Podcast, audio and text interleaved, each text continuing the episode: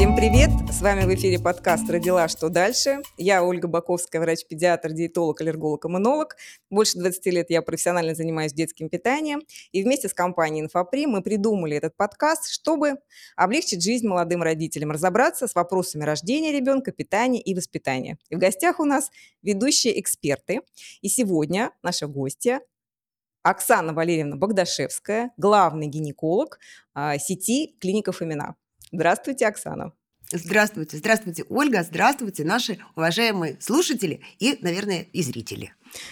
И сегодня с Оксаной мы обсудим такие важные вопросы, которые относятся непосредственно к теме нашего подкаста «Родила», и что делать дальше? Что делать со своим телом, со своим супругом, э, с этим ребенком, который вот внезапно появился в нашей жизни? И начнем мы, наверное, с э, напутствий, советов вот доброго доктора-гинеколога, Э, девочке, женщине, которая только что родила. Вот что можно, Оксан, сказать молодой маме, которая только-только родила и вот смотрит на, так сказать, плод процесса деторождения, что мы можем ей сказать? Что жизнь после родов есть. Вообще есть точно жизнь после родов.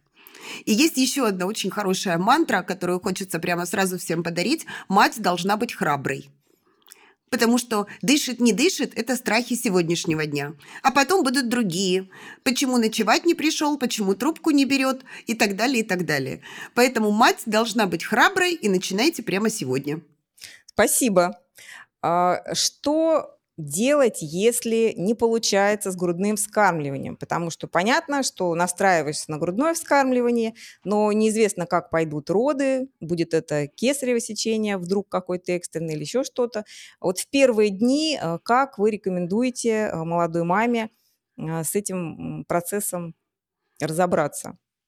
Ну, на самом деле, это ведь большая проблема. Это же всех очень волнует. Потому что те, кто хотят кормить грудью, они очень расстраиваются, если это не получается. У меня у самой было кесарево сечение, до пятых суток у меня толком молока не было. И мне сказала главный врач, не надо тут ничего начинать. Дети матерей, у которых нет молока, больше не умирают. Вот, и мне как-то это так сразу отрезвило. Думаю, ну да, действительно, собственно, вариант это все равно есть. Э, но в целом э, здесь же терпение и труд все перетрут. Никто лучше ребенка грудное вскармливание не наладит. Поэтому прикладывать чаще, начинать с той груди, которая кормит, э, болит меньше, хорошо спать, потому что для того, чтобы вырабатывалось молоко, нужно спать, хорошо есть, много пить, потому что для того, чтобы это происходило, нужно есть и пить.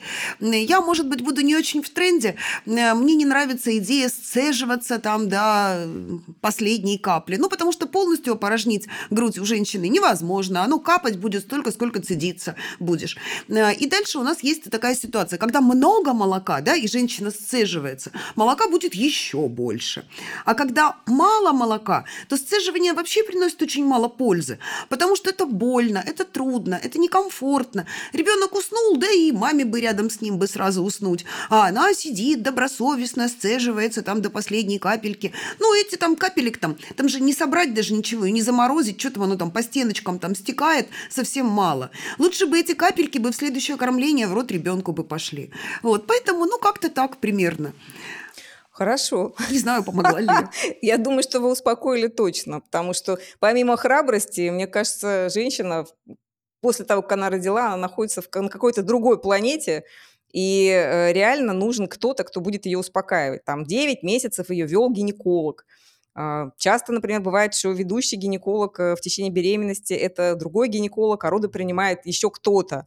А, и, например, э, разные отношения, может быть, у этих докторов даже, например, к эпидуральной анестезии. Вот вы как считаете, делать, не делать? Уже столько на эту тему всего сказано, в общем-то, и написано, и озвучено, но все равно эти вопросы, вот они приходят от нашей живой аудитории, как все-таки быть с эпидуральной анестезией? Вот.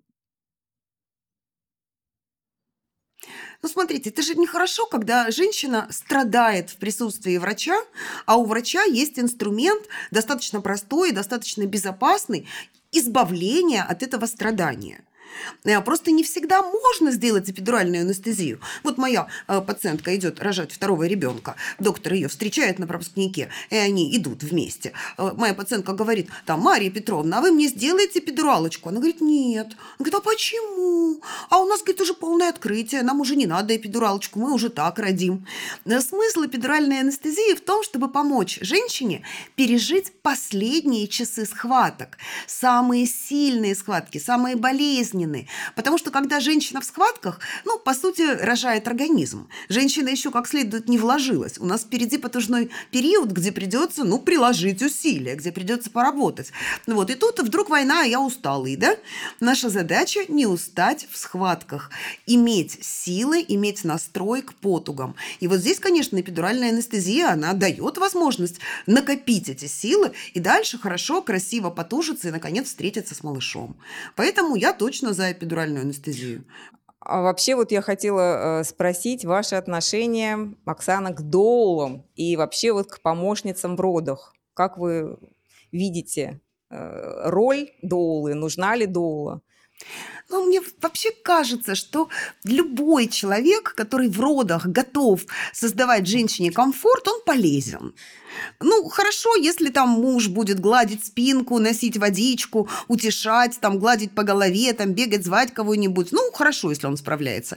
Но он не всегда справляется, он же тоже в стрессе. Я часто говорю, что муж на родах, он какую пользу приносит? Он очень сильно боится, и поэтому рядом с ним можно быть храброй можно быть храброй и прям отлично справляться. Вот, э, если муж вот не готов, да, или э, если нет доверия полного, э, то вполне может быть доула, она тоже может гладить спинку, приносить водичку, говорить слова хорошие, говорить, что ты хорошо справляешься, немножечко вести, потому что роды, особенно если они первые, они ведь чем страшны? Они страшны неведомым. Ведь непонятно же, да, что впереди, как все будет, что будет сейчас. Вот сейчас мне очень больно, но я еще могу потерпеть. Будет так же или еще больнее, да? И вот эти вот вещи, они ведь на самом деле нас истощают, тревожат, беспокоят. И поэтому, когда рядом есть человек, который говорит, Мариночка, вот сейчас тебе больно, но это уже самое-самое-самое больно. Уже больнее не будет точно. Вот так потерпим? Давай подышим, давай походим и так далее. Ну, это же здорово. Вот. Плохо, когда доулы излишне вмешиваются в процесс и мешают работать персоналу. Доула должна очень четко понимать, в какой момент ей нужно отойти в сторону и отдать ведение рода врачу, потому что время просто для хлопания крыльями и поглаживания поясницы, ну, оно конечно. Если все идет хорошо, вы же понимаете, что врач может даже в палату не заходить. Ну, будем откровенны. В России это заходит, но не во всех странах мира врач приходит на физиологические роды. Э, роды вполне может провести акушерка. Но Самые лучшие роды – это когда доктор, ну, буквально пару раз подошел, по животу погладил, трубочкой послушал, ну, так, чтобы обозначить, что он что-то делал, да? Вот это, значит, роды идут прекрасно, замечательно идут роды. И здесь, да, может быть доула, да. может быть акушерка. Хорошо. Конечно. А если доктору надо прям вот встраиваться, ну, значит, не все хорошо. Значит, надо прям внимательно слушать, чего тебе говорят. Оксан, не могу не спросить про кесарево, раз уже затронули эту тему. Учитывая бум кесарево сечения, все-таки э, ваше отношение к плановому, к экстренному кесареву, к кесареву без особых показаний по желанию женщин, это тоже ведь часто делается сейчас. Ну да, и в мире ведь э, процент кесаревых сечений, он как раз растет за счет вот этих желаний женщины. Но здесь есть разные ситуации жизненные. Вот, например, моя пациентка, ей 46 лет. Она э, родила с помощью процедур, ну, рожает, с помощью процедур вспомогательных репродуктивных технологий. Э, вот здесь вот как вот, кесарево по желанию можно сделать? Да, конечно, можно. Почему нет? Мы же не ждем, что она еще пятерых будет рожать. Ну, будет рубец на матке, ну и ладно. А если девочке 22, и она рожает первенца и очень хочет кесарева, то тут же история о том, что это первая беременность и первый ребенок. А может быть, она захочет стать многодетной, может быть, она захочет родить восьмерых. Вот, да? И кесарево, оно же фактически порождает кесарево. Да. И появляются новые страхи, новые опасности, новые осложнения беременности. Поэтому, конечно, если у женщины нет противопоказаний, если она э, может родить, и размеры предполагаемые плода и таза матери сопоставимы, то, конечно, физиологичнее родить. Потому что можно утром родить, а вечером уже там, как раньше было, на пропускнике с мужем целоваться. Раньше ж мужа-то не пускали. Вот. А после кесарева в прежние времена нужно было трое суток в реанимации отлежать. Сейчас-то понятно, уже никто в реанимации никого не держит, уже все вперед на совместное пребывание, но это тяжело, это сложно, это действительно больно, потому что это большая полостная операция, там швы, там стоит кишечник и болит живот. Вот, поэтому тут история такая, если э, все окей, то хорошо бы попробовать родить самостоятельно. Хорошо, а еще есть такая э, тема, что э, лучше экстренное кесарево, потому что уже женщина вошла в роды, сама поражала, процессы там запустились, и для становления грудного вскармливания это полезно. Вот действительно, насколько отличается экстренное или плановое кесарево? Ну, это не экстренное, нет, нет, Олечка, это не экстренное. Экстренное – это спасай игру. Ага. Это когда мы в операционную бежали, одежду разрезали. Ага. Вот это экстренное кесарево. А это просто кесарево с началом родовой деятельности. То есть это не то, что мы сказали, так, завтра в 12.00 подавайте в операционную. Вот тут действительно, тут ребенок совсем еще не побывал побывал в родовом стрессе, угу. да? То есть не начала головочка конфигурировать, продвигаться, вот вообще ничего еще не произошло, взяли, обманули, разрезали, вытащили. Э, и сложнее адаптироваться ребенку. А если он уже вступил в роды, уже процессы пошли, уже матка пошла сокращаться, у ребенка в ответ начали вырабатываться вот все эти очень важные биологически активные вещества, вот здесь вот, пожалуйста, кесарево э, будет очень своевременным. И сейчас же очень модно делают кесарево сечение, сейчас же можно рожать во время кесарева, делают эпидуральную анестезию, и женщину просят потужиться, и головка рождается в рану. И это все очень мило. И сразу можно э, положить на грудь, и сразу можно приложить жить. Вот этот золотой час вместе с мамой, можно его полностью сохранить. Ну, поэтому мне кажется, что так тоже хорошо. Но это все требует от акушеров большого терпения. Вообще, акушер должен уметь делать две вещи. Ждать и молиться. Ждать. А э, гинеколог, врач-гинеколог? Или имеется в виду акушер как врач? А акушерка и врач-гинеколог тогда? Акушер-гинеколог, да, акушер-гинеколог. Смотрите, у нас же наша профессия, она немножко сегментировалась. Да. Вот когда я пришла в профессию, у нас были ротации. И мы работали там родильный дом, морфология беременна, гинекология, женская консультация. Но медицина развивается очень быстро, и э, поэтому наша специальность, она распалась на составные части. Вот есть отдельные акушеры, да, врачи-акушеры-гинекологи, которые работают в родильных домах. Э, есть чистые гинекологи-хирурги, которые вот только оперируют. Э, есть мы в Women's Health, да, амбулаторная практика, которая занимается женским здоровьем. Э, есть э, репродуктологи, это тоже такая слабая ветвь нашей специальности, которая умеет только пункция перенос. Вот. Но, тем не менее, они тоже акушеры-гинекологи. Поэтому, когда мы говорим о людях, которые работают в родильном доме, они врачи-акушеры, угу. больше, чем гинекологи. Терпеть и молиться. Ну, отлично, да, терпеть и молиться. Хорошо. Мы знаем отношение, например, к таким вещам, как алкоголь или там курение во время беременности. Вот э, с актом деторождения, когда женщине можно э, позволить уже какие-то послабления, в зависимости от того, там, кормит она грудью или да, нет. Прям, прям вот, вот в схватках уже и, и можно позволять. А, да. Ну вот э, существовала раньше да, практика рекомендовать там бокал красного для того, чтобы приблизить, так сказать, процесс. Насколько это вообще имеет смысл? Или это все там какие-то Нет, архаика? Ну, приблизить ничего не получается, к сожалению ничего не получается. Понимаете, если бы мы могли, если бы у нас был хоть какой-нибудь способ такой простой, пожить половой жизнью, выпить бокал красного, сделать 10 приседаний, и роды бы начались, ну, не было бы проблем программируемых родах да, и индукции родовой деятельности. Нет, конечно, это все не приближает роды. Роды начнутся, когда там звезды встанут так, как положено. Но ведь это день рождения, это праздник. И э, в этом э, ну, нет ничего плохого. Э, у нас есть перинатальный центр московский, где заведующий отделением, он говорит прямо пациентам, вы должны знать три вещи. Вы должны знать, как вы назовете ребенка, в каком платье будете фотографироваться на выписку и какое вино вы будете пить в родах. Она мне говорит, Оксана Валерьевна, ну про вино он, наверное, пошутил. Я говорю, нет, не пошутил. Поэтому так можно. Так тоже можно. Понятно. А что у нас с сексом после родов? Когда, доктор, можно начать половую жизнь снова? Вот этот вопрос, он очень актуальный. Вот акушеры-гинекологи считают, считают, что вернуться к половой жизни можно после того, как закончится инволюция матки, это примерно через там 4-6 недель после родов и так далее. Но есть прекрасные исследования, и Кок недавно их цитировал э, в своем этом гайде «Четвертый триместр». Сейчас я про это расскажу. Э, и оказалось, что женщины, они не очень вообще спрашивают акушеров-гинекологов, когда можно. И есть женщины, которые возобновляют половую жизнь в течение первых трех дней после родов. Вот. Э, акушеры-гинекологи, они, конечно, в обмороке лежат, когда об этом слышат. А, но в целом вопрос э, возобновления половой жизни после родов, он очень непростой. И он лежит не в плоскости «я могу» или «я не могу», да? а он э, лежит в плоскости «были ли швы на промежности», «зажило, не зажило», «болит, не болит». Да? И хочется, не хочется. Мы ведь понимаем, что идет становление лактации, да, э, пролактина очень много, и секса не хочется совсем.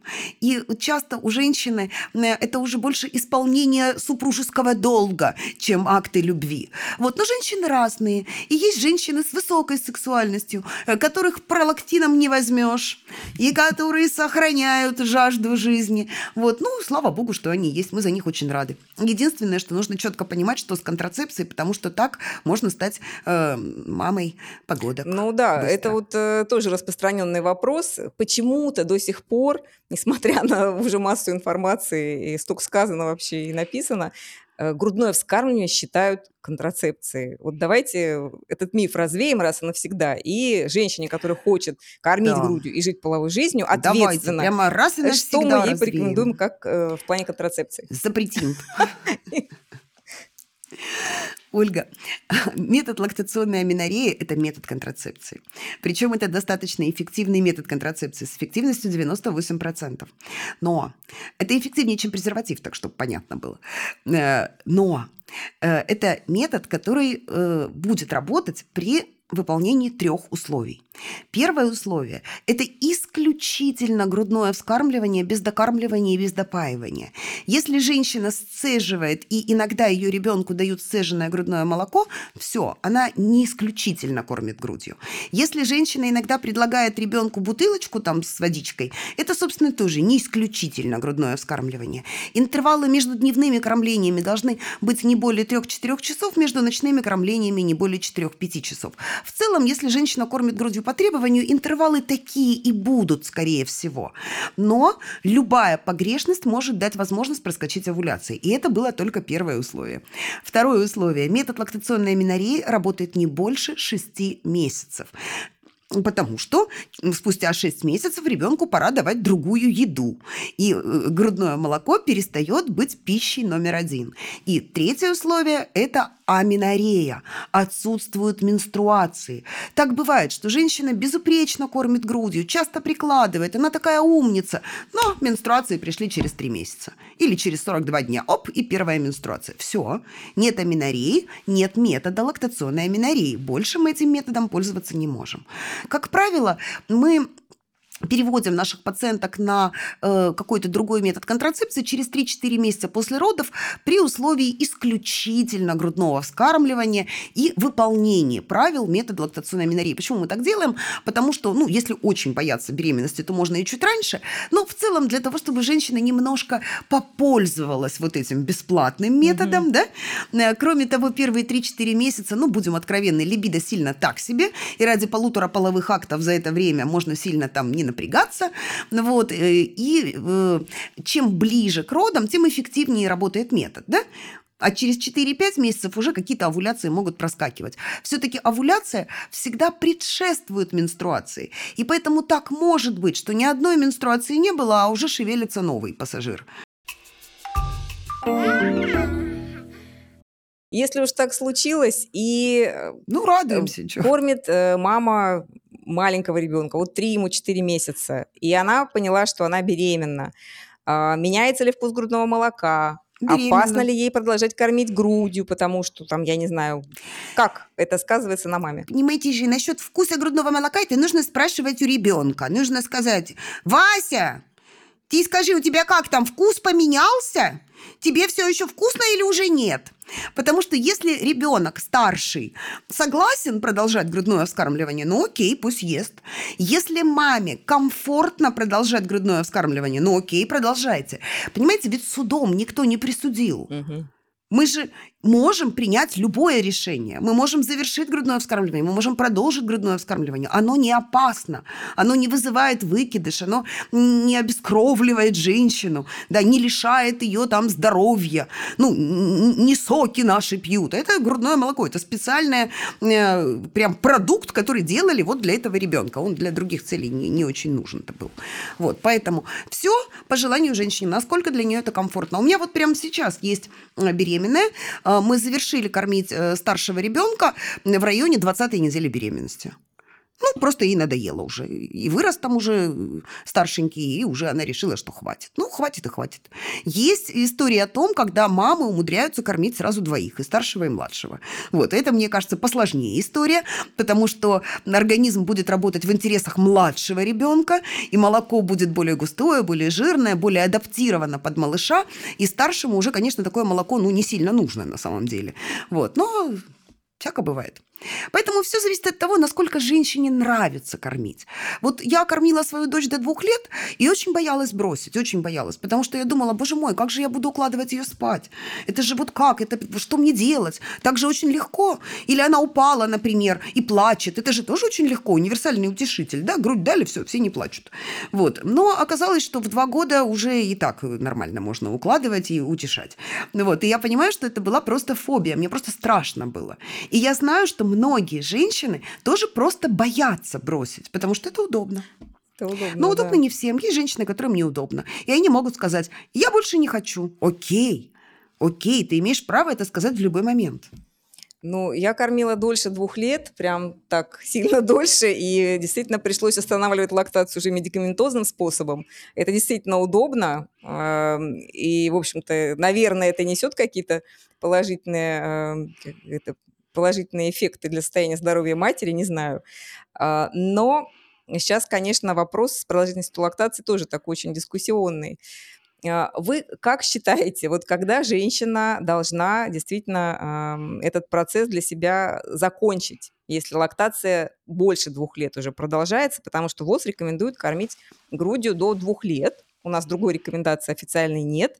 Вот если этот процесс затягивается дольше двух лет, и если уж действительно так, и, может быть, и второй ребенок уже тут на подходе, и они оба получают этот ценный продукт. Вот как вам кажется, Оксана Валерьевна, как э, эм, ну, женщине разобраться с этой ситуацией? Вот смотрите, мне страшно не нравится, когда мы используем термин «должна». Вообще ничего не должна. Это зависит вот именно от того, насколько это комфортно и необходимо ребенку, и насколько это комфортно для матери. Вот если и ребенок, и мать абсолютно счастливы, ради бога, пусть кормят. Понимаете? Вот когда мы своими, ну, прямо скажем, не самыми чистыми руками влезаем и говорим, как, вы еще кормите грудью, какой ужас. Вот, я понимаю, что мы там все там стигмировались, а, кто смотрел «Игра а, престолов», да? Там достаточно подрощенного а, ребеночка кормили гру- грудью. Ему там, по-моему, лет 10 было. Вот. Это уже, конечно, попахивает некоторыми девиациями. Вот. Поэтому здесь мама должна просто очень честно э, смотреть на себя в зеркало и отвечать на вопрос, э, ну, нормально ли это? Потому что, конечно, когда человек уже ходит, разговаривает, имеет зубы, э, ест ложкой, то необходимость уже вот в этой вот прямо там лактации, да, и в получении этого грудного молока, нектара божьего, ну, прям скажем, уже нет. Это уже такая чисто психологическая история. И вот либо ее уже пора заменить на что-то другое, на какие-то другие минуты э, любви материнско-детской. Вот, э, да, ну, либо еще какое-то время потянуть, пока это не стало уж совсем некрасиво. Но еще раз, если обоим хорошо, плевать, кто что думает, красиво, некрасиво, надо, чтобы вы были счастливы. Вот сейчас это ваша жизнь, вот вы ее живете. Спасибо. Поэтому это не вредно точно. Э, Что мы делаем со спортом? Потому что сексом, понятно, ждем там определенных процессов, э, либо не ждем уже, как сложилось. Ну, да. если надо подождать. Э, что мы делаем со спортом, потому что спорт, Со спортом, да, знаете, это такая рутина, которая присутствовала в жизни женщины Да, до. это чудесный, И чё дальше чудесный ты вопрос, делаешь? я его обожаю совершенно. У нас есть прекрасная Анна Марон, она занимается там проблемами тазового дна, там боли, там еще там бог чего. Вот. И когда ее спрашивают, когда нужно начинать послеродовое восстановление, а, она всегда говорит, боже мой, во время беременности. Вы что, еще не начали? Послеродовое восстановление должно начинаться во время беременности. Вот. Поэтому нет никакой необходимости выжидать какие-то сроки. А можно ли мне там качать пресс? Вот. Очень э, спокойно. Но чем раньше женщина вернется к активности, тем лучше. Чем раньше она сможет отрывать от э, семьи 15, 20, ну даже 30 минут, боже, 30 это было бы прекрасно, каждый день, тем лучше. Пользуйтесь этим женщины. Понимаете, в чем проблема современного материнства?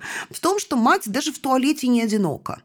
Это же большое счастье, когда ты в туалете дверь можешь закрыть, да, и запереться Ну, на а если у тебя собаки? Вот, до определенного собак не не возраста скроешься. детей мамы не, не очень двери закрывают.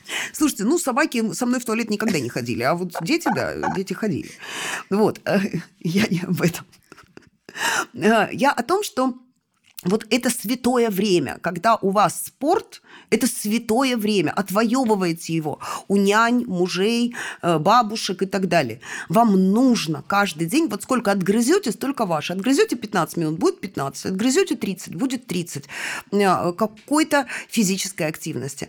Э, Понятно, что мы не готовимся к Олимпиаде, понятно, что не должно быть больших серьезных нагрузок, чтобы аж прям молочная кислота в мышцах откладывалась.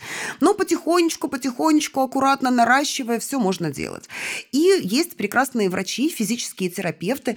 У нас в России э, физические терап- физиотерапевты – это те, кто назначают электрофорез. Да? Вот. А вообще в мире физический терапевт – это то, что мы раньше назвали врач ЛФК. И я вот очень рекомендую приходить после родов к врачам ЛФК для того, чтобы они посмотрели на состояние передней брюшной стенки, посмотрели, в каком состоянии мышцы, и максимально индивидуально подобрали комплекс, проверили, как вы делаете упражнения, насколько у вас получается, получается ли там эти там нижние замки держать там и все остальное. Это целое направление. Вообще послеродовой период мы называем четвертым триместром. Четвертый триместр беременности – это тоже три месяца, 12 недель. И за четвертый триместр хорошо бы прийти к своему амбулаторному гинекологу, ну, трижды раз в месяц. Вот. И вот на этих визитах мы как раз и обсуждаем секс, контрацепцию, спорт, диастаз, вот все вот эти ваши пугалочки, страшилочки. Доктор ручки положит на живот, пощупает и точно скажет, есть тут диастаз или нет. Напишет фамилию, какому доктору физической куль- культуры, господи, врачу, физическому терапевту э, идти для того, чтобы комплекс упражнений подобрать.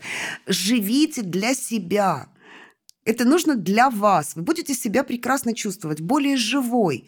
Потому что ведь какая проблема раннего материнства? Мы перестаем себе принадлежать. Вот была такая себе Оксана Богдашевская, да, а потом раз и стала мама Настя. Я помню, у меня моей дочери было, по-моему, лет 10. Мне сказали, вы мама Настя? Я прямо так аж, ну, да, в общем-то, технически я мама Настя, но я как-то всегда себя в другом социальном статусе ощущала. И вот здесь тоже очень важно не превратиться в маму Васи, понимаете? Потому что мы, помимо того, что мама Васи и жена Антона, э, мы еще и очень женщины, очень личности, часто профессионалы. Вот. И поэтому нужно, чтобы было время на себя, на свой собственный ресурс. Тогда материнство будет счастливым. Оксан, а приходят ли к вам отцы будущие, и что вы им говорите? Потому что для них-то это стресс еще сильнее. Конечно, но у нас же ходят парами. Не все, это не всем надо. Вот, но часто уходят парами. Честно говоря, э, мужья очень редко задают вопросы. У них такая, знаете, прикладная роль все-таки. Пойти, посидеть, за руку подержать, э, на УЗИ сходить, повосхищаться, сфотографировать. Вот, ну, вот, наверное, так. Вот. Хотя бывают мужчины, которые очень следят, хорошо отвечают на все вопросы. У них обычно жены такие расслабленные, тепленькие, они вообще ничего не помнят. А вот а муж знает, как, какой был там по глюкометру показатель, какой какая была полосочка на белок в моче, когда последний раз что делали, когда на что записаны. Это такие ролевые вещи, ведь семьи разные. Вот, поэтому будущему папе говорим то, что будущий папа э, хочет узнать. Хорошо, но все равно э, на практике оказывается, я как педиатр уже смотрю на эту ситуацию, что к большинству ситуаций, возникающих в жизни э, младенца, папа не готов. То есть ему никто не рассказывал, что вот это будет вот так. Нет, не это готов. будет вот так вот. Это нарушит вообще ритм твоей Да. жизни, и вообще это будет вот... Но еще же, понимаете, да, это же еще песня про инстинкты, понимаете? Вот когда рождается ребенок, э, включаются вот эти совершенно дремучие женские инстинкты, которые э, мама, бабушка, да, они схватили к себе, прижали, и они боятся из рук выпустить. И этот бедный папа, ты не так держишь, ты не так подаешь, не то делаешь. Вот я часто очень говорю, давайте одно поручение, одно. Нельзя говорить, принеси мне полотенце и расческу. Нужно говорить, принеси мне, пожалуйста, полотенце серое, оно лежит вот там. Спасибо. А теперь вот оттуда принеси расческу. И тогда это будет более конструктивно. Но, вы знаете, есть женщины мудрые от природы. Вот у меня моя собственная невестка, это жена моего младшего брата, я поражалась просто, откуда это. Она покормит ребенка грудью, выходит в комнату, и так только раз на моего брата, да, столбиком, и все, и пошла на кухню и режет салатик. И там, что бы ни произошло, мы срыгнули, мы пописали, мы покакали, нас надо переодеть. Она, ну, переодень. Вот, и спокойно дальше режет салатик. Понимаете, Э, мужчина будет настолько отцом, насколько вы ему дадите быть отцом, насколько вы вовлечете его в эту историю. И да, действительно, так бывает, что многим мужчинам просто неинтересно до тех пор, пока ребенок не начинает ходить и разговаривать. Точно. Надо так выбирать бывает. какие-то поручения и нагружать, делать ответственным за какой-то определенную процедуру с младенцем. Да, Да, и не говорить, что ты делаешь не так, это да. берешь не Это туда. надо держать себя в руках. просто дать свободу человеку. Это точно.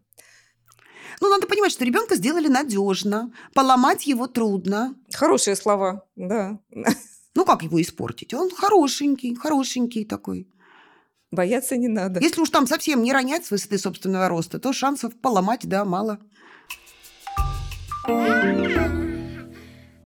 Оксан, что нам делать э, с эм, такими э, вопросами, как набрать или снизить вес, потому что ровным образом делится тут пополам аудитория. Кто-то там страдает от того, что набрал много, сколько, кстати, вот допускается набрать, сколько много.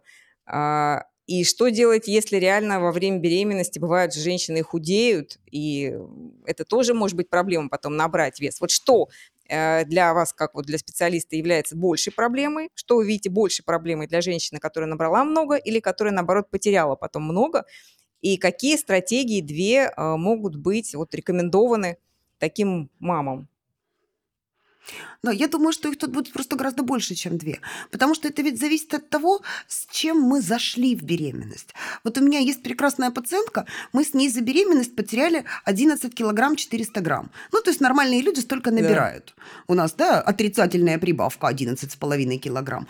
Ну, понятно, что мы зашли в ожирение. И она забеременела очень быстро, быстрее, чем мы рассчитывали, просто в самом начале снижения веса. Мы говорим часто о том, что э, снижение веса, даже 5% веса от исходного восстанавливает овуляции, и беременность может наступить. И у нее именно так и произошло. То есть пошла первая-первая потеря веса, и тут же наступила беременность. И дальше мы продолжали. Естественно, у нас был гестационный диабет, естественно, он не коррегировался, нам приходилось колоть инсулин, нам приходилось придерживаться диеты. Поэтому вот такая отрицательная прибавка, она была абсолютно оправдана. И несмотря на то, что мы очень похудели за беременность, мы продолжаем снижать вес уже после родов, потому что у нас все равно другие параметры. Бывает так, что у женщины была небольшая, ну, умеренная прибавка веса. Ну, что такое? При, если мы зашли с нормальным индексом массы тела, это где-то 12-13 килограмм за беременность, это хорошая прибавка.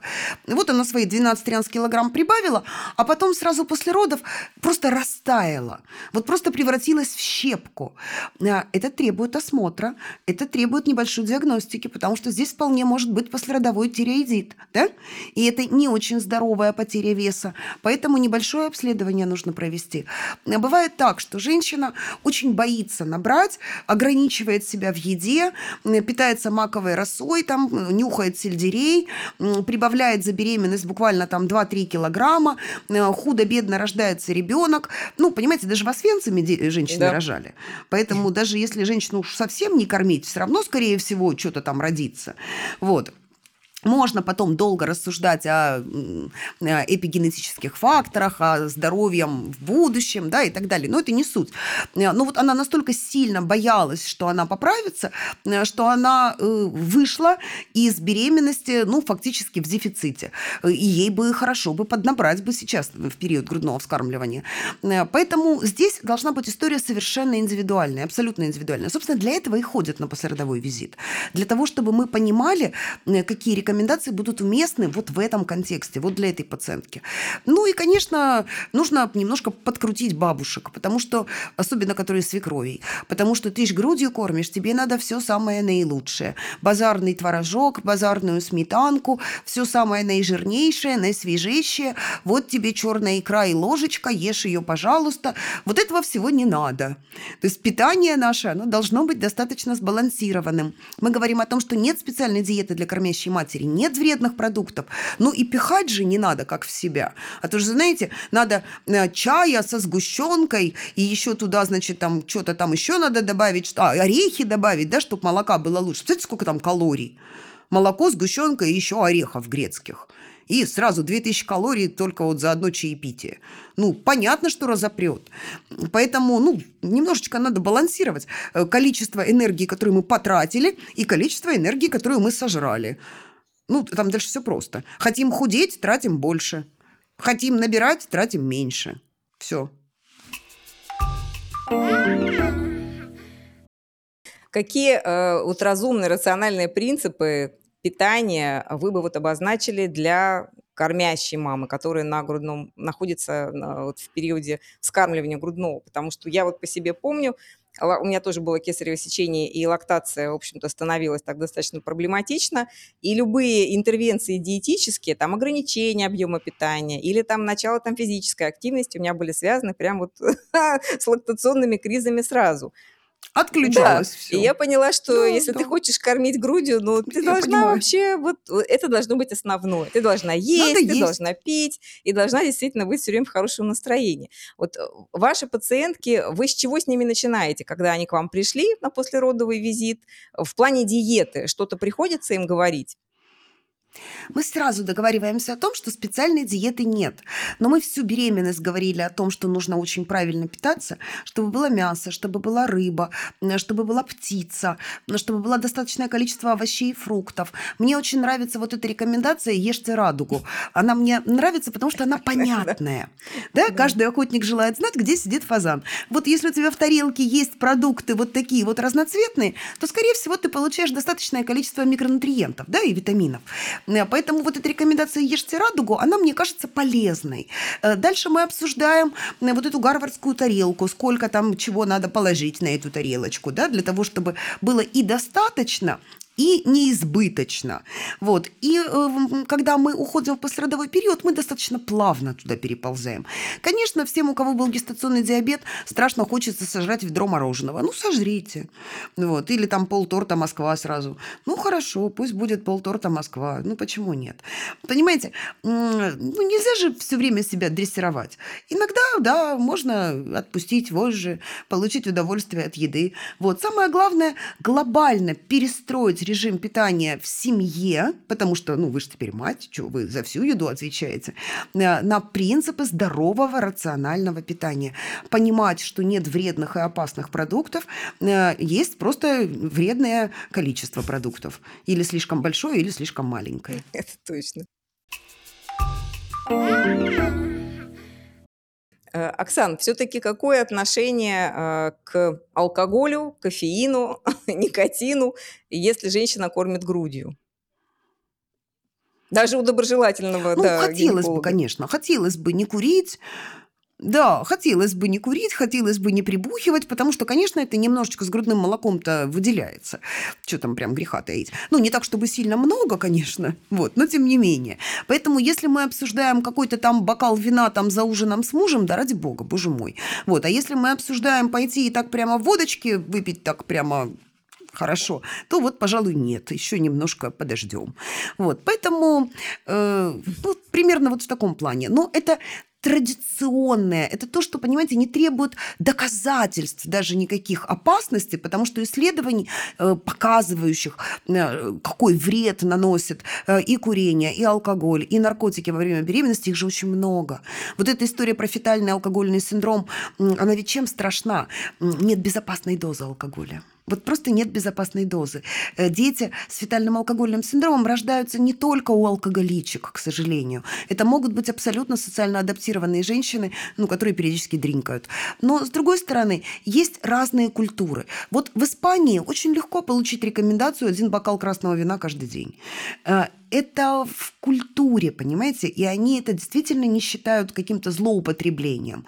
Наши пациентки, они, на мой взгляд, скучные. Вот я сейчас, когда спрашиваю, ну, каждую же пациентку спрашиваю там про вредные привычки – и мне молодые женщины вот в этом интервале 30-35 говорят, что они не курят, что они практически не выпивают, очень редко. Наркотики, бог, бог с вами, Оксана Валерьевна, даже слов таких я не знаю. Думаю, господи, как же вы скучно живете? Ну как же вы скучно живете? Вот мое поколение, конечно, не самое благополучное, скажем прямо, лихие 90-е там и все остальное. Вот, мы-то, конечно, выпивали прям повеселее, повеселее, чем вы. Вот, но с другой стороны, вот это поколение, оно более осознанное, оно заботится о, о здоровье, оно заботиться о ментальном здоровье. Э, это хорошие мамы, чудесные мамы. Мне кажется, баланс, наконец, поймали между э, вот этими вот безумными мамами, которые за, за, записывают ребенка на все кружки, балет, танцы, хор и так далее, э, и между вот сегодняшними мамами, которые все-таки выбирают ну, какие-то нагрузки умеренные и дают возможность ребенку быть ребенком. Ну, понятно, что это все, ну, не так прям, о, все нашли баланс. Нет, конечно, но все его ищут, и э, ответы уже есть, уже есть дорожки протоптанные. Поэтому мне кажется, что сегодняшним мамам ну, немножко проще идти по этой дороге. Оксана, у меня такой вопрос в связи с тем, что мы говорили про беременность, про детей, которых можно там кормить двоих, даже беременных. Так совпадает. Это вообще, конечно, очень интересный случай. А вообще, какой период нормальный считается между беременностями для того, чтобы организм женщины успел восстановиться? Большинство ассоциаций сходится все-таки к э, цифре 24 месяца. От родов до нового зачатия. Э, может быть 18 месяцев. Вот ЭйКОК, они, по-моему, такие более либеральные, они предлагают 18. ЭйКОК – это американская коллегия акушеров-гинекологов. Э, если женщина взрослая и следующая беременность планируется с помощью вспомогательных репродуктивных технологий, то интервал может быть значительно укорочен.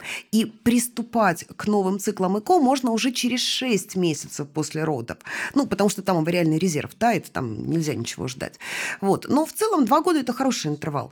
Это интервал, который позволяет и старшенького ребенка уже в сад отправить, да, и самой немножечко восстановиться. А потом будет очень гармонично. Один в сад, другой в школу, да, и так поехали, поехали, поехали. Существует ли такая проблема, как эндометриоз, возникающий после а, беременности, и какое вот отношение современное специалистов к этому вопросу? Ну, эндометриоз-то он просто бывает. Это же такое хроническое, воспалительное, аутоиммунное, неизлечимое заболевание, которое сопровождает женщину на протяжении многих лет. Бывает такое, что мы его просто впервые ставим после беременности. Ну, например, эндометриоз рубца. Вот мы его нашли. Ну, нашли, будем лечить. Вот. Но в целом эндометриоз, он всегда требует очень долгосрочных стратегий. Потому что наша задача при эндометриозе дать возможность женщине реализовать свою репродуктивную функцию, родить желанное количество детей. И во всех интервалах между беременностями, во всех вот этих интергенерических интервалах обеспечивать противорецидивную терапию для того, чтобы эндометриоз не поднимал голову. Потому что иначе мы будем оперировать 4-5 раз, ну и как бы хорошего от этого много не будет. Вот. Потом эндометриоз, он ведь очень разный. Есть эндометриоз, который дает мучительные боли, и эти женщины страдают, и мы знаем эти примеры даже в, в литературе и искусстве, да, они пишут о том, что эндометриоз украл всю мою жизнь, вот, и тогда будет один подход к лечению. А есть женщины, у которых эндометриоз дает, допустим, только болезненные обильные менструации, но это можно решить из серии тремя таблетками один раз в месяц. Ну, тут другой будет подход. Поэтому здесь мы тоже стараемся отталкиваться от того, чего хочет женщина. Вот, вот сейчас. Хочет беременность, будем двигаться туда. Не хочет беременность, будем двигаться сюда. Какой запрос у пациентки? А насколько вообще российская сейчас вот э, э гинекология, российская акушерская гинекологическая практика э, коррелирует с международными э, тенденциями, с тем, что есть в мире? Она полностью там синхронизирована? Или есть какие-то Да, нюансы? Оль, вообще отличный вопрос. Ну, мы, слава тебе, Господи, в 2013 году получили первые федеральные клинические рекомендации российские. Это были, кстати, клинические рекомендации по эндометриозу. Они потом пересмотрены были в 2016 году, потом были пересмотрены в 2021 а, да, в 21-м, вот, а в 22-м Эшер пересмотрел рекомендации. Значит, тут надо понимать, что э, наше российское общество акушеров-гинекологов, э, оно же э, достаточно э, глубоко интегрировано в международную практику. И э, несмотря на там всякие там санкции и так далее, ну, мы как Вас не, не исключили, вам не прислали письмо, что вот теперь вы не член. Нет. Прекрасно. Нет. Вот, поэтому и, конечно, мы пользуемся этими же практиками. И наши федеральные клинические рекомендации – это всегда такая попытка э, адаптировать те лучшие рекомендации, которые есть в мире, на российскую действительность. Э, они не идеальны. Практически к каждому документу у нас есть какие-то претензии, но есть возможность обратной связи. Э, авторов интересует мнение врачей, поэтому можно писать замечания со ссылочками, они все будут рассмотрены, и, возможно, правки будут внесены и ну, достаточно быстро пересматривают. Каждые 3-4 года идет пересмотр. Поэтому рекомендации год от года становятся, на мой взгляд, лучше. Но там есть такая серьезная проблема. Если самые первые рекомендации тогда, в 2013 году, доктор мог прочитать и все, идти работать, потому что там ему исчерпывающую информацию дали, то сейчас вот те клинические рекомендации, которые пишутся по ГОСТу, они пишутся для людей, которые глубоко разбираются в проблеме. И я вот вижу, что молодому врачу очень тяжело. Тяжело. Он не может вычленить главное. И они по диагонали пытаются читать, а это вообще нельзя читать по диагонали. Это надо прям наизусть подучивать.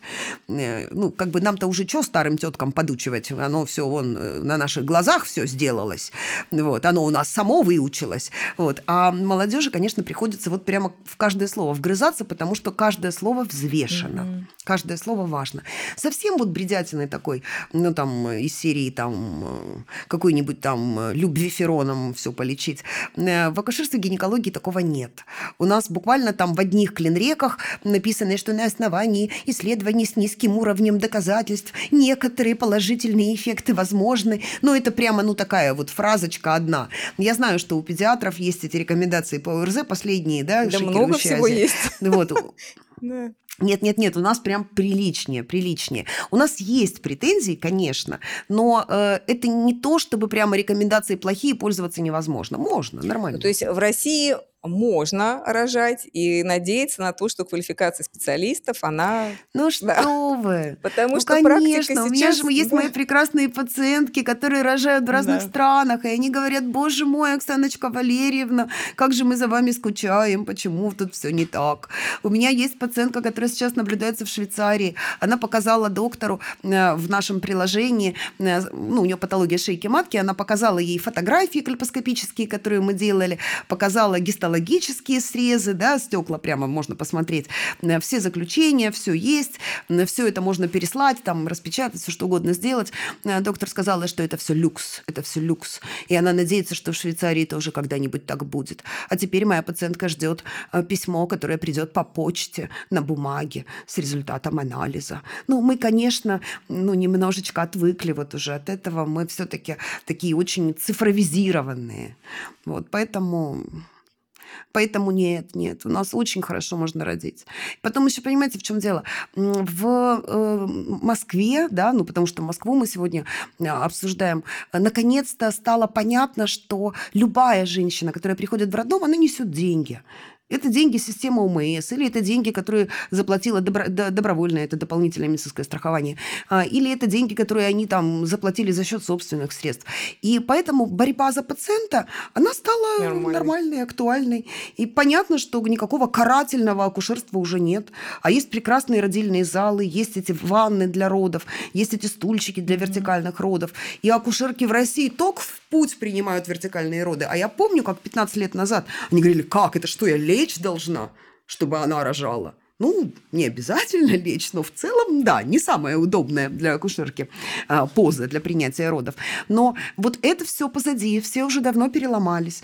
Вот, и все очень радуются э, тому, что пришла женщина и доверила рождение своего ребенка вот этому родильному дому. И э, прям выбрать, вот надо прям выбрать, потому что и там хорошо, и там хорошо, и там хорошо. Э, понятно, что коммерческие роды у нас могут стоить до полутора миллионов в Москве рублей. Вот, это довольно дорого. Но но есть э, и другие ценовые позиции. Поэтому на любой кошелек найдется. Но даже если без кошелька, даже если по ОМС, это точно не будет ужасно. Потому что ужасного уже не осталось. А как все-таки вы рекомендуете выбирать врача? потому что разные существуют способы. Походи перед родами, ты там почувствуешь, там. Ну, да. как все-таки выбирать да. более осознанно? Ну, смотрите, тут какая история. А, во-первых, нужно понимать масштаб проблем. То есть есть э, такие э, роды, которые можно провести в метро и в самолете, а есть ситуации, когда мы сразу понимаем, что мы в супер высоком риске, и что ребенку может понадобиться реанимация и так далее, и так далее. Поэтому сначала мы выбираем уровень родильного дома в зависимости от запроса. Да? Ну вот, например, тот же самый гестационный диабет, инсулинотерапия.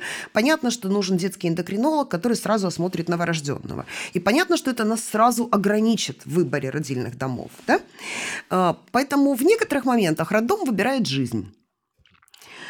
Но если выбирает не жизнь, если у нас физиологическая э, беременность, то второй вопрос – это должен быть вопрос территориальный куда, да, сколько ехать. Вот, например, из э, э, речного вокзала в Выхино не надо ехать рожать. Это совсем разные. Там метро час едет, так что понятно было. Прямая линия метро едет час. Вот. Э, не надо туда ехать рожать, потому что это далеко. Нужно посмотреть, что есть поближе. Вот. И Дальше нужно понимать, что вот этот выбор врача, это ведь проблема не только выбора врача народа, это вообще глобальная проблема. Пациент в целом не в состоянии определить уровень врача. Он может оценить только уровень сервиса. Милая, улыбалась, приветливая, вовремя приняла, да, в клинике есть парковка, ну вот какие-то вот такие вещи.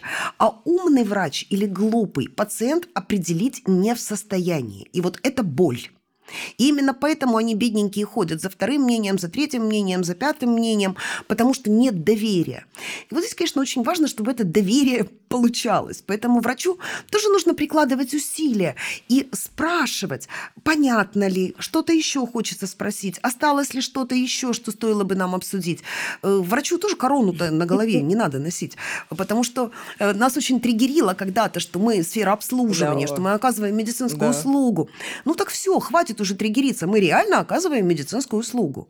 Вот. И наша медицинская услуга не очень дешево стоит, между прочим.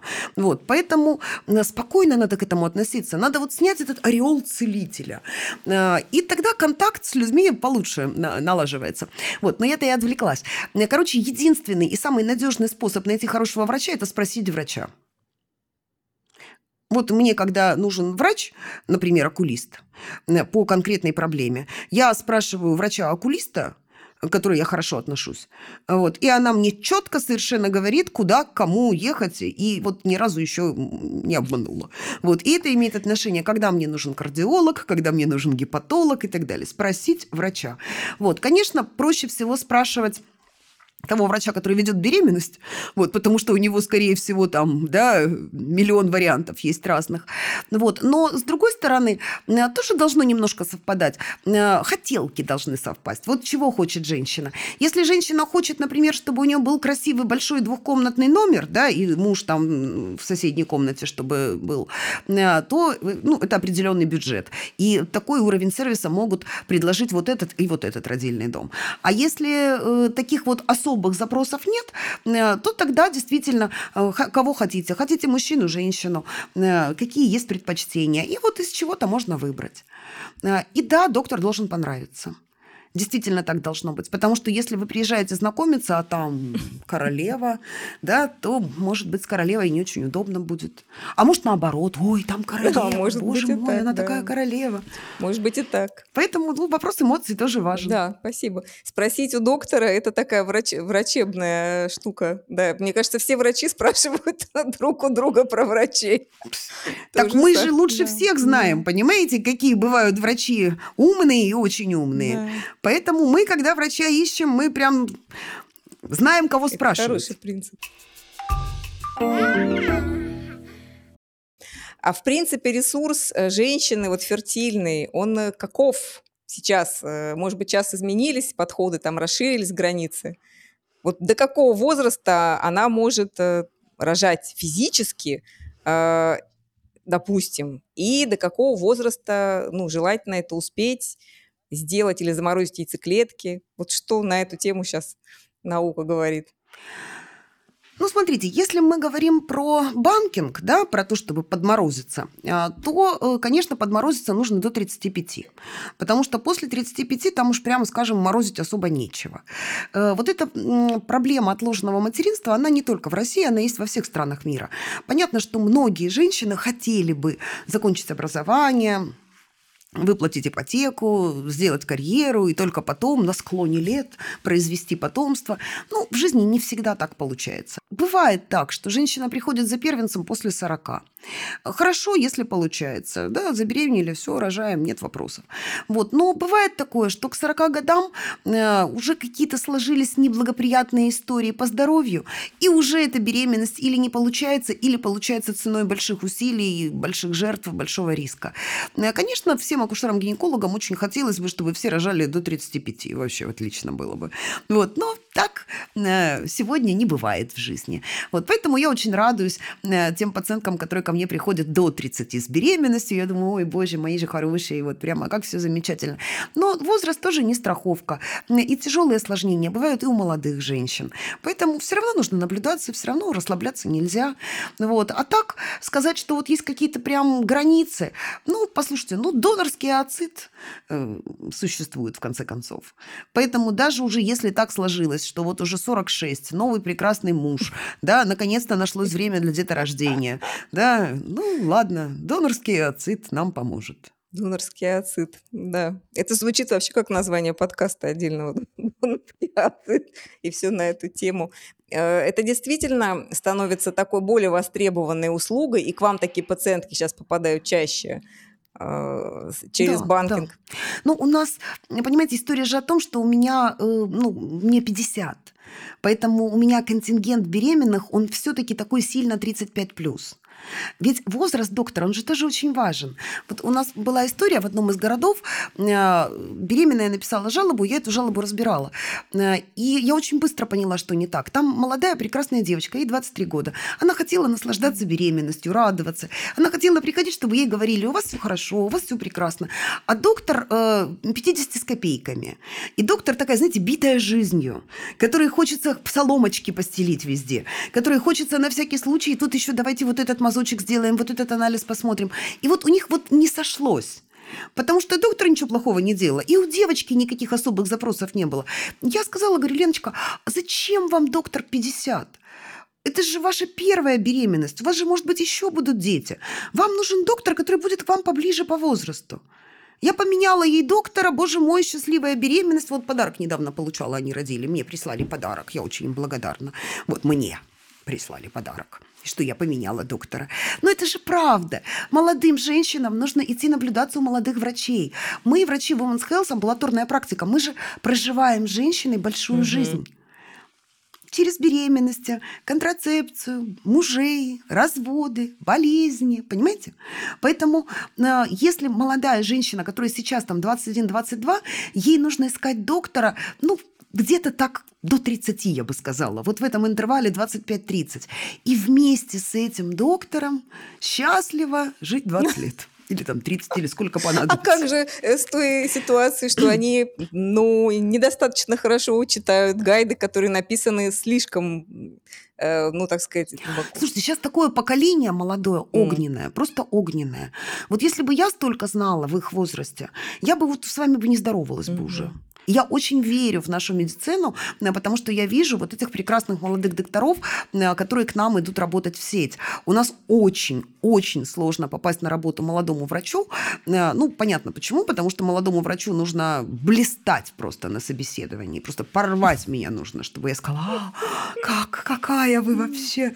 Вот. Но даже вот таких вот много. И я прямо очень выбираю. Мы вот недавно открывали клинику на Ленинском, я туда взяла по-моему, 8 врачей, из них пятерых взяла таких прямо вот недавно из яйца вылупившихся, но каждая из них, ну, просто суперзвезда. Причем там не только мозги в голове, там еще хорошая коммуникация, там прокачанные вот эти навыки, как поговорить, как сообщить плохие новости. Я думаю, боже мой, зайчики, какие же вы умнички. Поэтому есть, есть, есть на кого оставить профессию. Будем спокойны, хорошо. Оксан, вот среди э, тягот, э, сложностей или возможных проблем послеродового периода, какие вы а, видите вот, э, ну, наиболее значимыми там? Материнскую грусть послеродовую депрессию и бэби-блюз, материнскую грусть. Это правда очень тяжело. И если у вас первый ребенок родился, конечно, вы думаете, что вы плохая мать, э, что у вас ничего не получается. Вот. Э, мне так хочется всех обнять и сказать, зайка, это такая глупость, ты самая лучшая мать на свете. Вообще просто самая наилучшая. И у этого ребенка никогда не будет лучшей матери, чем ты потому что родину и мать не выбирают. Вот. Но не в этом дело. А, а это, мне кажется, вот самая такая травматичная история. Э, когда надо вроде долг исполнить, да, потому что к мужу, да, уже там мы там в одной постели давно не спим. Вот. И ребенок, да, почему ты плачешь, почему ты кричишь, может быть, у тебя что-то болит, может быть, с тобой что-то не так, да, что же я не могу тебя успокоить, да. Э, когда сил нет ни на что, когда не хочется глаз накрасить, да, э, и одеться красиво, ты вроде бы все понимаешь, да, что на надо же как-то, да, дома выглядеть прилично, а постепенно превращаешься в тетку в замызганном халате. Вот, вот эти вот вещи, вот они, на мой взгляд, ну, самые трудные. Но лечится это отдыхом, покоем и помощниками. Очень нужны помощники. Молодой маме без помощников никак, да, чтобы всю хотя бы бытовую рутину было на кого э, сгрузить. И тут еще тоже такая история с помощниками, потому что некоторые бабушки-помощники, они так себе помощники. Тут тоже надо такой стержень иметь. Приходит такая бабушка, вы сразу коляску и гулять вот туда на улицу, вперед. Вот. Или э, сразу куда-то в конструктив. Надо там может полы, полы помыть, может там чего приготовить надо. То есть какая-то помощь должна быть физическая. Но все равно становится немножко лучше сейчас, потому что еду можно заказывать, клининг можно вызывать. Вот если сравнивать, допустим, мое материнство, у меня дочери 21 год, возможностей было гораздо меньше, гораздо меньше. Сейчас, конечно, все упирается только в деньги. Поэтому хорошие зарплаты вашим мужьям, девочки. Ну, а если мать-одиночка, и она решила действительно в серьезном возрасте Э, для себя вот этот э, шаг э, осуществить? Будет трудно. Нужно понимать, что будет трудно. Тогда подружкам. Хорошие зарплаты подружкам. Мне очень помогала подружка. Мне приезжала моя староста группы, она крестная мама моей дочери. Вот, она приезжала прямо сразу на четырех конфорках, готовила еду, там какой-нибудь супец, какие-нибудь там сырнички, того всего. Вот, вот прямо забивала мне холодильник, целовала меня в щечку и уезжала. Вот, и месяца три она вот прямо приезжала пару раз, ну, раз в неделю точно. А, я очень ей благодарна, я до сих пор ей очень благодарна. Это была огромная помощь, просто огромная бесценная. Дай бог здоровья таким подружкам. И желаем вам хороших подружек, чтобы если у вас нет хорошо зарабатывающих э, вторых половин, пусть это будут надежные подруги. Они тоже вас в этот момент поддержат. Подруги пусть будут, да. Хорошо. А если вот такие какие-то вопросы, которые, с одной стороны, смешные, но с другой стороны, действительно волнуют? Вот выпадают волосы, и хочется вообще понять, когда Они они, когда они вырастут. перестанут Они выпадать. вырастут. Да, они же были немножко законсервированы во время беременности. Вот, а сейчас, когда беременность закончилась, консервация тоже закончилась, и все, кто должен был выпасть, выпали. Вот, и поэтому есть вот это ощущение плеши. Вот, ничего. Это же, знаете, как, как газон выращивать. Э, Гладить и поливать. Да, и вот и с волосами точно так же бережно расчесывать, увлажнять, да, расчесывать, увлажнять, и потихонечку все вырастет. Ну и минимальное абсолютно обследование, там тиреотропный гормон, железо, ну потому что мы часто выходим из беременности без железа, без запасов железа во всяком случае, но это не так сложно восстановить. Доктор вот там в первые там четыре визита э, после родовых он это починит потихонечку, а вы будете расчесывать и увлажнять. Насколько часто встречается анемия в послеродовом периоде? Насколько это серьезная проблема? Но это очень зависит от того, с чем мы зашли в беременность. Понимаете, вот сейчас, когда мы в России много капаем феринжекта, мы правда много капаем, э, стало гораздо лучше. Мы капаем его на этапе латентного дефицита железа, когда еще нет анемии. Но этот латентный дефицит плохо э, коррегируется таблетированной терапией. И когда мы идем в роды, имея очень приличные запасы железа, и роды, ну, без катастрофы, да, без кровотечения, без спасая игру, то мы и в выходим в послеродовой период тоже не на нулях. Угу. А если мы выходим не на нулях, то дальше минимальная дотация, и все будет хорошо. Вот. А если мы во время беременности боролись, боролись, пили там эти несчастные таблетки, какали черными какашками, плакали в туалете, потому что запоры были, да, но так и не зашли в целевые уровни, то есть зашли в роды с анемией. Ну, во-первых, еще анемия в родах, надо понимать, не иллюзорно увеличивает риск смерти в родах. Так, чтобы понятно было. Ну, мы выжили, да, э, хотя тоже потеряли кровь, там, ну, были какие-то проблемы, конечно, конечно, в послеродовом периоде, но откуда вообще силы возьмутся? Откуда возьмутся силы, откуда возьмутся волосы, откуда возьмется молоко? Конечно, все будет очень тяжело. Поэтому мы очень следим за железом, очень следим. Э, и это важно. Ну, знаете же, это как? Э, менструации обильные, да? Допустим, э, женщина, э, э, говорю, обильные менструации? Говорит, да, обильные, обильные. Я говорю, а сгустки бывают у вас? Да, бывают. Я говорю, а какие по размеру у вас сгустки? Ну, хорошие такие сгустки бывают. Это женщина, по сути, с аномальными маточными кровотечениями. Но она очень позитивно оценивает, да, потому что обильные, Нормально. хорошие менструации, да, нормальные. А гемоглобин у меня, говорит, всегда низкий. У меня всегда низкий гемоглобин. Вот когда вот такая женщина беременеет, ну, вы же понимаете, да, а дальше мы во время беременности начинаем еще больше тратить железо железа, мы никогда не догоним. Никогда не догоним. И поэтому вот эта парентеральная дотация, которая тоже, к сожалению, не очень дешевая, вот, но она высокоэффективна. Она высокоэффективна, и мы очень за этим следим э, и считаем, что это э, позволяет нам добиваться хороших результатов, э, получать хороших детей и получать ниже процента, в том числе после родовых депрессий, вот этих вот историй прям грустных. Потому что, ну, так часто бывает, когда женщина говорит, мне плохо, мне ужасно, вообще все плохо. Мне говорит, Оксана Валерьевна, почему вы мне не сказали, что будет так плохо? Я бы на это не подписалась. Я говорю, моя ж ты хорошая, пойдем сдадим, посмотрим, что там с гемоглобином. О, 95, сейчас, сейчас починим. Это mm хорошо, что действительно можно такими э, способами поправить эту ситуацию. Да, не, не всегда, всегда, не всегда можно, потому что, к сожалению, настоящая послеродовая депрессия, она без физической причины. Вот. А это такая страшная штука, по-настоящему страшная. Поэтому папы, будьте внимательны к молодым мамам. Это прямо вот на ровном месте происходит. Молчала, молчала, чуть-чуть плакала, а потом в окно вышла. Хорошо, если одна. Вот, поэтому очень внимательно. И вот эти тесты на послеродовую депрессию мы стараемся предлагать нашим пациенткам на послеродовых приемах на такой на регулярной основе. Но они и в интернете есть, что там. Что бы вы посоветовали, прям посоветовали э, женщинам в раннем послеродовом периоде, помимо того, чтобы быть вот спокойной и, в общем-то, делать все, чтобы было комфортно маме? Что-то, может быть, еще есть такое, вот как напутствие? Да, да, это важный очень вопрос. А, надо понимать, что организм делает огромную работу в этот момент, огромную. Во-первых, идет становление лактации, да, а это же как молочная фабрика на этапе организации производства. Во-вторых, у нас матка уменьшается в размерах, происходят вот эти редукционные процессы, сжимается влагалище, все огромные изменения, которые организм сделал, чтобы мы выносили, теперь подвергаются обратному развитию. И это очень тяжело. И когда муж говорит, а почему ты устала, ты же целый день дома была, он же не понимает, я в это время не просто дома была, я в это время молоко вырабатывала, матку уменьшала в размерах, да, и так далее, и так далее. Поэтому ребенок заснул, и вы ложитесь.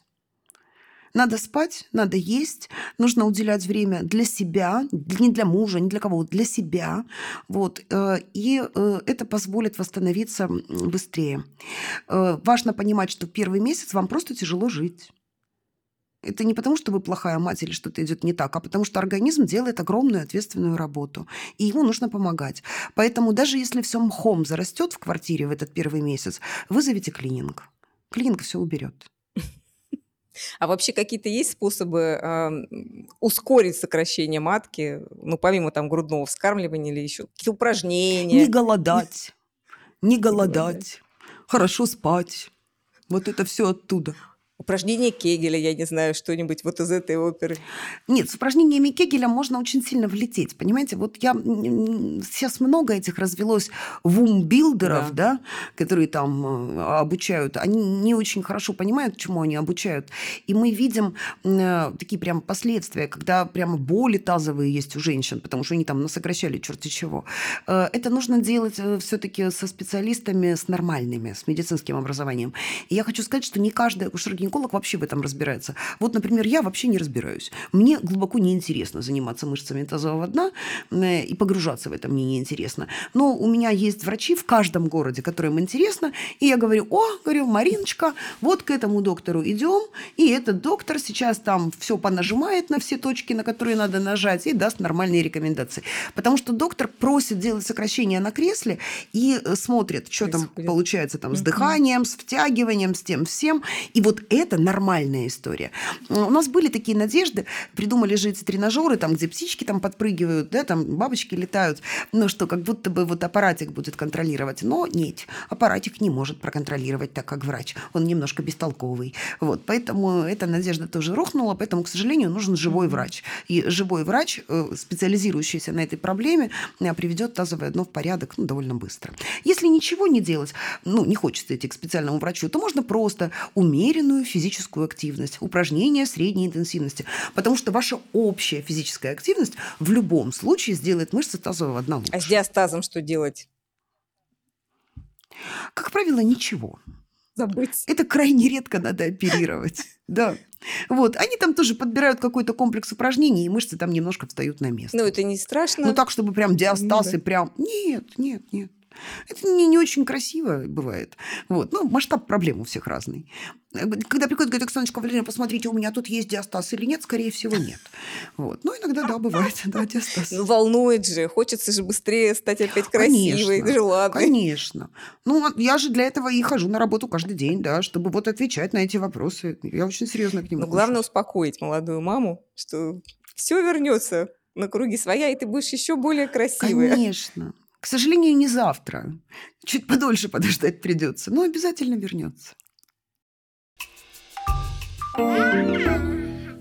Хочется э, подытожить все э, вышесказанное, услышанное, потому что Оксана Валерьевна – это редкий э, пример позитивного, э, позитивного специалиста у вас э, опыт какой-то был опыт... странный. У нас много таких гинекологов, таких вот Возможно, добрых. Мой опыт уже был. Вы кого-то пафосного Больше сильно выбрали 10 лет назад. Но, в принципе, э, гинекологи считаются жесткие, такие врачи суровые. Я же больше с педиатрами общаюсь. Педиатры они такие, ну, у них и, и пациент уже вот это. Ну такой, да, да, они Им никуда не деваться. Да. А гинеколог, э, он должен говорить так, чтобы женщина слушалась. Потому что если женщина не будет слушаться, как бы как, как гинекологи говорят, вы родите и сами, но неизвестно, кого вы родите сами, если не будете слушаться. Э, и здесь на самом деле, что важно, я для себя услышала, что действительно очень много, а, в общем-то, не надо напрягаться на какие-то многие темы, на которые, в общем-то, принято беспокоиться и напрягаться, и надо как раз-таки максимально расслабиться для того, чтобы все процессы шли э, естественным образом. И мне очень понравился момент э, в отношении выбора врача, спросил врача насчет врача. Это, конечно, очень хороший лайфхак. И те варианты, когда действительно женщина спокойно может переложить э, ряд обязанностей, она не обязана делать все то, что она делала до этого. У нее сейчас основная действительно функция это вот ребенок, и а, она восстановится, она восстановится за 24 месяца или за 18 месяцев, она все равно восстановится. А что-то может быть... Конечно, она будет красивой, стройной, молодой, счастливой. Спасибо, Оль, за интересный разговор. Вопросы отличные. Мне было очень интересно. Я правда верю, что что-то полезного мы наболтали. Вопросы живые. Все то, что интересует. И несмотря на то, что они повторяются из года в год, видимо, нужно каждый раз спокойно объяснять. Но мне кажется, все равно гинекология в последние годы, она такая стала более доброжелательной.